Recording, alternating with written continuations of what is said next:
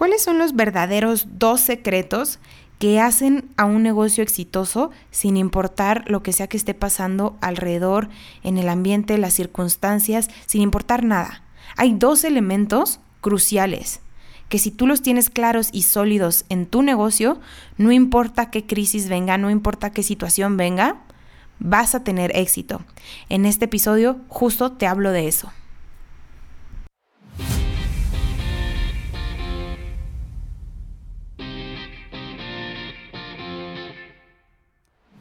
Bienvenido a Emprendiendo con el Alma.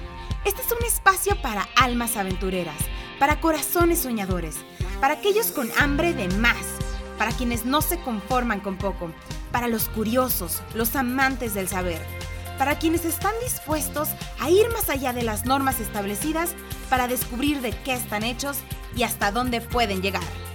Si tú eres uno de nosotros, Emprendiendo con el Alma es tu lugar. Bienvenida a un episodio más de Emprendiendo con el Alma. Yo soy tu host, Isa Muñozuri. Estoy muy feliz de que estés aquí hoy, muy feliz de estar contigo, muy emocionada, aprendiendo un montón.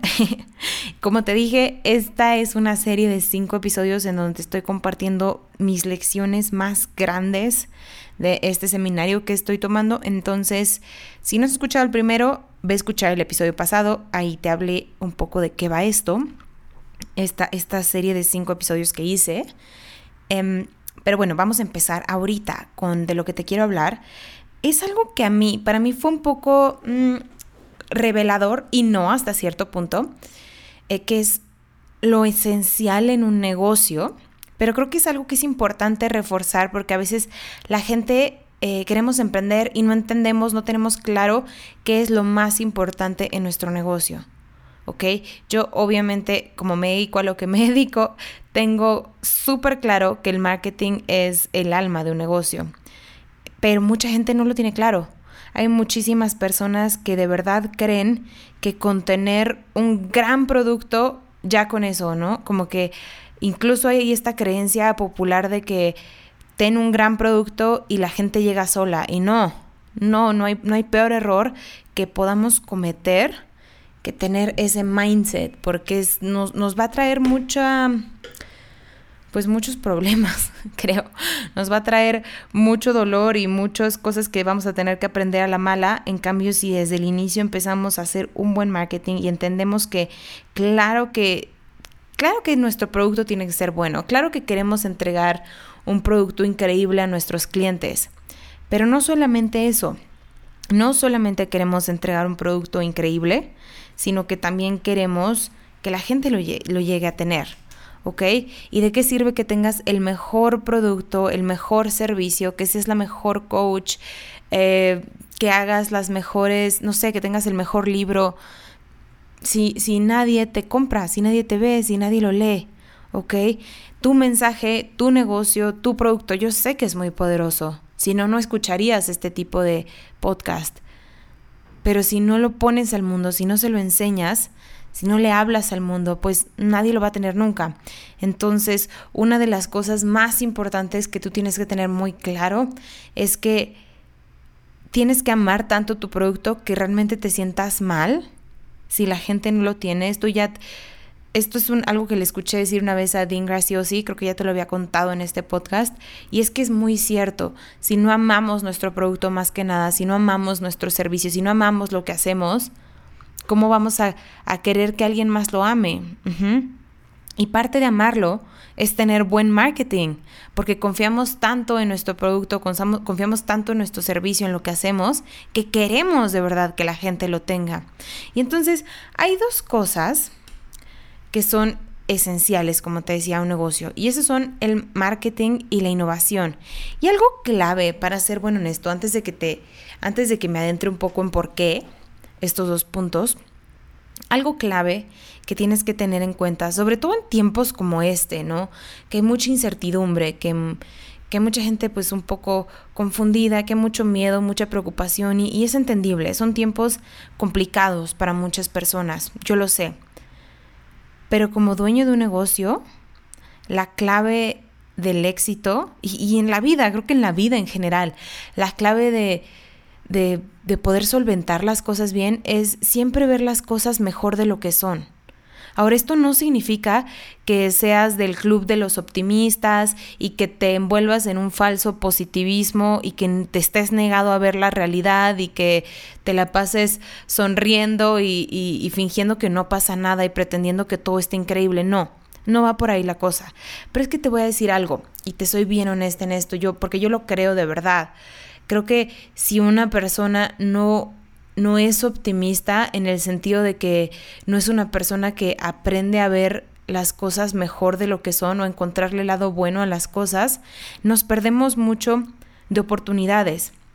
Si nos centramos en lo mal que va todo, si nos centramos en cómo las cosas no están saliendo bien, en todo lo que escuchamos, ¿no? Yo por eso la verdad es que no escucho noticias. Eh, porque todo es, es que el desempleo está aumentando y muertos y virus y cosas y guerras y bombas y, y, no es que te aísles y que te que te cierres al mundo, que no quieras ver las cosas como son. Claro que, claro que es importante saber lo que pasa a nuestro alrededor, pero también hay que cuidar de que llenamos nuestra mente, ¿ok? Una cosa es que busques y te enteres de lo que está pasando en el mundo enterándote de los highlights más importantes, de las cosas más relevantes y simplemente de la información y ya, y otras que estemos como casi casi adictos 24/7 estar escuchando noticias. ¿Sabes cuándo la gente escucha más noticias? O sea, más noticieros, más programas de radio, más, más en la televisión ve noticieros. Es cuando las cosas van mal es cuando hay algo, alguna, algún desastre, una catástrofe, algo de qué hablar. O sea, este año 2020 los noticiarios han hecho un dineral que no te quiero ni contar, o sea, y es que es eso, a la gente le encanta, o no que le encante, pero tenemos como cierta adicción a estar pegados a, los noticieros cuando hay noticias malas, pero cuando hay noticias buenas no. Y es, y es parte de lo que te invito a, a separarte un poco de eso, Claro que tienes que estar informada, por supuesto, pero, pero, no necesitas estarte todo el día llenando la cabeza de lo que pasa. ¿Por qué? Porque vas a entrar en un, en un mood, en un mindset de, de, negatividad. Velo como quieras. Si quieres decir que vas a vibrar bajo, si quieres decir que, que simplemente te vas a deprimir, si, no, no sé, ¿ok? No sé cómo lo veas tú, cómo lo quieras llamar, cómo lo quieras nombrar. Pero es una realidad en lo que te enfocas crece. Y si tú te estás enfocando en todo lo negativo que está pasando y ahí está tu foco, no vas a poder ver las cosas buenas. Y el secreto, el secreto de la gente sumamente exitosa es que ven cosas que otros no ven. Y cuando el foco de la mayoría de las personas está en todo lo malo, la persona que se enfoca en las oportunidades y en lo bueno y en lo que podemos sacar es la persona que gana ventaja y la persona que tiene éxito. Ajá. Entonces, de ahí lo importante que si quieres tener un negocio, entiendas esto súper, súper bien. De ahí la clave, de ahí lo importante. No dejes que se te llene la cabeza de todas estas cosas, de este miedo, de este todo. No, sé inteligente, sé responsable, sé precavido, pero parte de ser inteligente es saber qué cosas vas a creer y qué cosas no. Siempre cree lo que te funciona. No, no significa que te autoengañes, significa que toma como verdad las cosas que, que te sirvan y las cosas que no cuestionalas. No, no sé si si me estoy explicando, pero voy a que a que no, no se trata de que vivas en, en un mundo falso o en un mundo de fantasía, sino que aprendas a utilizar las circunstancias a tu favor y a nutrirte y a escuchar y a tener tu enfoque en lo que te va a dar oportunidades, en lo que te va a traer un mejor futuro, en lo que te va a traer ventajas, en lo que puedes sacar, en cómo puedes siempre sacar algo bueno, no importa lo que pase. Y no solo para tu negocio esto va a ser algo maravilloso, sino que esto va a ser algo maravilloso para tu vida, para tu felicidad, para tu paz mental, para tu bienestar, para tu familia, para todo lo que la vida te ponga enfrente. Entonces de ahí la magia, creo yo, de siempre ver las cosas mejor de lo que son. Ahora, volviendo al tema de esto, ya que te dije un poco mi, percepción sobre esto, es el marketing Tony Robbins en este seminario lo define como algo súper simple. Marketing es hacer que la gente quiera hacer negocio conmigo, punto. Y es que mira, hay muchas cosas que hoy se habla sobre marketing y muchos profesionales del marketing. Yo no estudié marketing, yo no, yo no soy licenciada en, en mercadotecnia, yo estudié ciencias de la comunicación, pero me he educado mucho en marketing y creo que es algo que toda persona, eh, toda persona que, que quiera tener un negocio debe ser de sus habilidades natas. A veces queremos delegar esta parte del marketing y contratar a alguien y no. No, habilidades natas, perdón, sino habilidades fuertes, que todo el tiempo estés trabajando en ellas. Y claro que sí, vas a delegar ciertas cosas, pero el marketing lo tienes que entender como ninguna otra cosa. Dos elementos, marketing e innovación.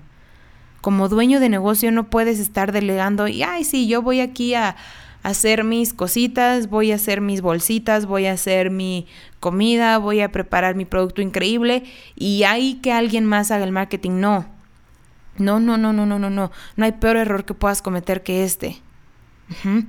Porque el marketing es llevarle a la gente y hacer que la gente quiera tu producto.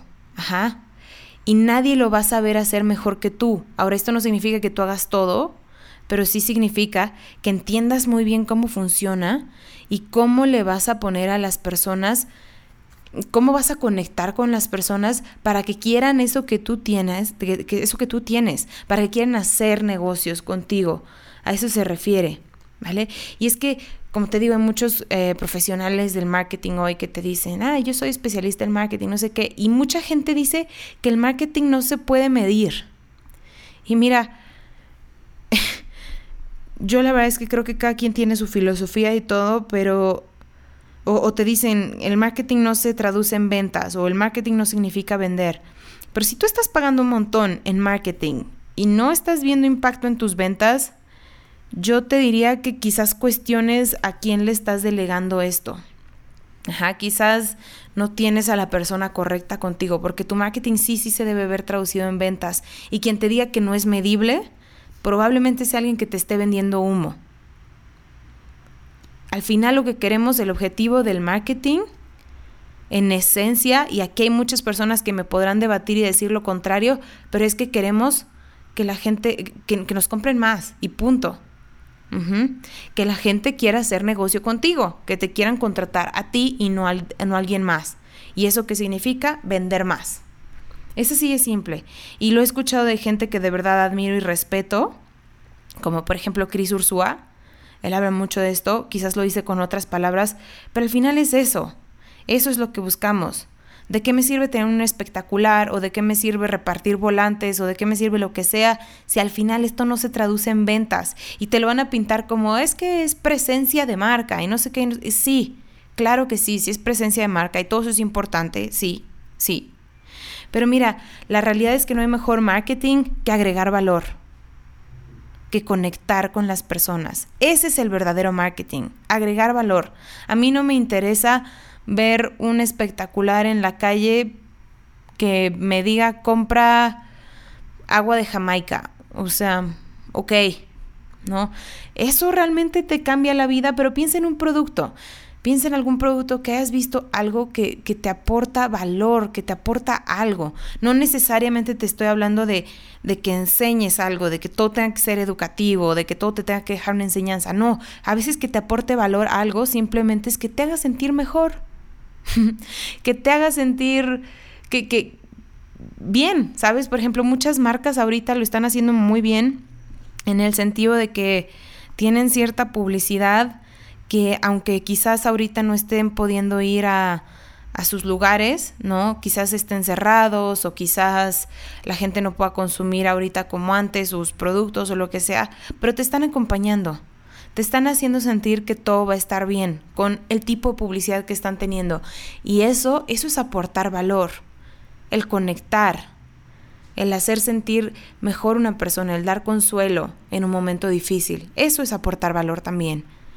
También aportar valor es enseñar, el transmitir. Mucha gente no quiere hacer contenido gratuito porque dicen es que, ¿cómo voy a dar? O, hacen contenido gratuito, pero hacen contenido gratuita, gratuito chafísima. Chafísima en México es como de muy mala calidad. como hay lo que sobra. Y no, tu contenido gratis tiene que ser increíble. Tiene que ser que las personas digan, wow, imagínate todo lo que me está dando esta persona gratis. Imagínate qué pasaría si compro. Va un poco por ahí. La gente no compra cuando tu contenido gratis es malo. Es como, piensa como cuando vas al súper, ¿no? Y, vas al súper y la gente, y de repente hay muestras gratis. Y no sé, imagínate que es un yogurt, ¿ok? Y entonces el yogurt tu muestra gratis es uno ahí que se te quedó medio echado a perder, feo, y el yogurt que vendes ya es el bueno, pero el que vas a dar como muestra gratis eh, es uno que se te echó a perder y que ya ahí sobró. ¿Harías eso? No, cero tendría sentido. Entonces es lo mismo con tu contenido gratuito. Tiene que ser increíble. Tiene que blow people's minds, ¿sabes? Tienes que volarle la cabeza a la gente. De ahí va un poco esto que te digo de aportar valor, de es posicionarte como el experto y hacer que la gente, y si, y si tú agregas valor, si tú agregas valor de verdad, la gente te va a amar. Ahí tienes a Coca-Cola, Coca-Cola todo el tiempo con su publicidad, aunque es un producto terriblemente dañino para la humanidad, la Coca-Cola, y de hecho hay estudios que te dicen que la gente, la mayoría de la gente le gusta más el sabor de Pepsi que Coca. De hecho, se ha hecho, eh, Pepsi estuvo haciendo estudios de, oye, es que, ¿qué será el sabor? ¿Qué, ¿Por qué la gente compra más Coca-Cola? Y empezaron a hacer estudios en donde tenían un grupo, diferentes grupos de personas, les vendaban los ojos, les decían que probaran los dos refrescos con los ojos vendados y la gente escogía Coca-Cola. Digo, la gente escogía Pepsi, perdón. Con los ojos vendados, la gente escogía Pepsi. Decía, este sabe mejor. Entonces Pepsi decía, es que no, no tiene sentido. Entonces, ¿por qué la gente compra más Coca-Cola? ¿Por qué Coca-Cola tiene el market share? Y es por esto, es porque la gente conecta con tu marca. Tú ves la publicidad de Coca-Cola, todo es como felicidad, familia, ve nada más lo que hacen en Navidad. O sea, Coca-Cola tiene unos anuncios impresionantes para Navidad, ¿sabes? Que te hacen sentir bien, que te hacen sentir en familia, que te hacen sentir ciertas cosas que dices, wow. Y contra eso, una vez que tú tienes tu marca bien posicionada ahí, nadie puede, ¿ok? Es muy difícil tumbarte de ahí una vez que tú ya posicionaste tu marca así. ¿Qué dice la gente? Yo quiero hacer negocio con Coca-Cola. O sea, no, no literalmente, pero es como yo quiero Coca-Cola, amo Coca-Cola, porque en, en tu inconsciente algo te dice, me hace sentir bien. ¿Por qué? Porque ya viste 8500 horas de publicidad y es lo que tú no sabes, en donde te dieron miles de anuncios, en donde te hacían sentir increíble y ahora tu cerebrito asocia Coca-Cola con felicidad, aunque ni siquiera sepa bien. es así de importante. Ajá. Y el otro punto es el tema de la innovación. Y creo que este fue el punto que más a mí me, fue como súper revelador, más, más que el punto del marketing. Porque yo antes relacionaba el tema de innovación, o sea, te soy súper sincera, como que yo pensaba en innovar y pensaba en algo súper complejo. Pensaba que innovar era como, no sé, o sea, sabes, como que siempre ves feria de ciencia e innovación y ves como gente creando cosas impresionantes y obviamente pues yo no soy, yo no soy científica, yo no soy ingeniera, yo no soy nada de esto y como que cuando pensaba en innovación mi cerebro se iba mucho estas cosas, así de una feria en donde la gente está haciendo robots que juegan fútbol, ¿no? Eso es innovar. O como que yo pensaba eso, tenía esta idea. Y, y pues como que, no sé, cuando pensaba en innovar decía, es que eso es súper difícil, eso debe ser algo súper complicado. Y cuando lo escuché en, en este seminario de Tony, él decía, no, Innovar es simplemente cubrir las necesidades de tu cliente de manera increíble y hacerlo más fácil y simple. La mejor innovación es la simpleza. Y estas dos cosas, o sea, fácil y simple, yo me quedé pensando como, ¿eh? O sea, te juro por Dios, es algo súper bobo, pero, pero yo dije, ¿what? ¿De qué me estás hablando? O sea, ¿cómo? ¿Sabes? De que me quedé ahí como 20 minutos de que, ¿qué? O sea, innovar es simplemente volver las cosas simples. Y es que yo no sé si a ti te pase, pero tenemos esta tendencia a complejizar todo y a creer que innovar es complejo cuando en realidad es lo opuesto. Innovar es hacer las cosas más simples. Ajá, no sé si me explico. O sea, el, el hecho de innovar es siempre estar buscando maneras de hacer que las cosas sean más fáciles para tu cliente, de qué manera vas a ser más efectivo. Y entonces esto tiene que venir desde un mindset de simpleza, de cómo puedo hacerlo más simple, de cómo puedo hacerlo más fácil, de cómo puedo hacer que la experiencia de mi producto sea mejor, sea más fácil, sea más sencilla. Entonces, un buen negocio siempre está innovando y encontrando maneras de servir mejor a sus clientes. No se trata de que inventes la rueda, que es que eso es lo que a veces pensamos, o, yo por lo menos pensaba que era innovación, ¿no? O sea, de que el que inventó la rueda fue el que innovó. y no, no, no, no, no, no. Es realmente solamente buscar cómo lo puedo hacer mejor, cómo lo puedo hacer más fácil, cómo puedo hacer... Eh, que algo sea más sencillo. Por ejemplo, ve a la cadena, no sé, ve la cadena de hoteles Hilton, que es una cadena millonaria, y ve a la cadena de, y, ve a Airbnb más bien. Si tú comparas, eh, solamente piénsalo así, ¿quién tiene costos de operación más caros? Hilton o Airbnb. Hilton que tiene miles de hoteles por todo el mundo, millones de empleados seguramente, que su nómina debe ser brutal, que necesita headquarters, en, que, así, que necesita oficinas y todo en 8500 en 8500 ciudades, eh, que, que, su proceso, sus procesos deben ser súper, súper complejos. O Airbnb. Airbnb que empezó, obviamente ahorita también es una empresa bastante grande con oficinas grandes y todo, pero no puedes comparar el, el proceso y la complejidad de operación de Airbnb con el Hotel Hilton, con la cadena de hoteles Hilton. Y hoy valen lo mismo. Y eso es impresionante. ¿Y qué hizo Airbnb? Simplemente volver un proceso simple. Ajá. Para tanto las personas que quieren poner sus casas como hotel y las personas que buscan llegar a un lugar y como que lo volvieron súper, súper simple. Así, oye, quédate en una casa. Viene un poco del concepto este de bed and breakfast. Eh, que de hecho de ahí viene el nombre, supongo B&B, Bed and Breakfast, que es que una persona te renta una habitación en su casa y te da literalmente cama y desayuno. viene un poco de ahí su concepto obvio, pero simplemente lo innovaron y no lo innovaron para decir, ah, vamos a crear otro imperio de hoteles. Lo innovaron para decir cómo podemos conectar más personas que tengan bed and breakfast, que tengan un cuarto disponible con personas que quieran, que necesiten un lugar donde quedarse y no quieran pagar los millones. Y de ahí nació Airbnb, de buscar cómo hacer algo grande, simple, fácil, sencillo, accesible para la gente y ha sido un éxito increíble. Obviamente, claro que se han enfrentado a miles de millones de cosas y problemas legales y situaciones. Ahorita, de hecho, Airbnb está teniendo muchos problemas legales porque están queriendo prohibirlos en ciertos lugares y todo, pero bueno, ese no es el punto. El punto es cómo llegaron a ser lo que hoy son en menos tiempo y a valer lo mismo, tener lo mismo en profit que una cadena como, como Hilton. Eso es impresionante y eso es innovación, ¿sabes?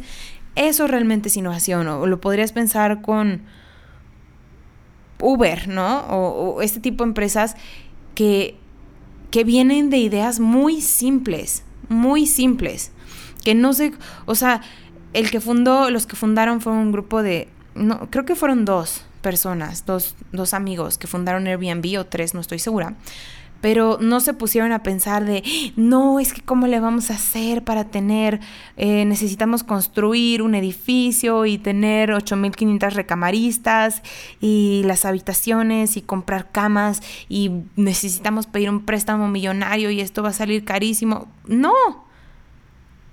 Lo que hicieron fue conectar, ok, hay gente que tiene cuartos, hay gente que, que busca cuartos, ¿no? Llegando a una ciudad. Y punto, eso fue lo que hicieron, lo hicieron algo simple. Si se hubieran ido por el cómo voy a crear un hotel gigantesco cuando no tengo el dinero, ni los recursos, ni el tiempo, ni el terreno, ni nada, se hubieran quedado ahí, jamás hubieran construido lo que construyeron. pero se fueron a lo simple, a cómo puedo hacer que esto pase aunque no tenga los recursos. Y eso fue algo que se me hizo maravilloso, el ver la innovación desde ese lugar, desde un lugar de que es simplemente, simplemente simpleza, valga la redundancia, eh, que sí, que es algo sencillo, fácil, que es volver todo simple y fácil. Entonces con eso me quedé, eso de verdad, no sé a ti, pero a mí me cambió la vida. y, y listo, eso es lo que te quería compartir para el día de hoy.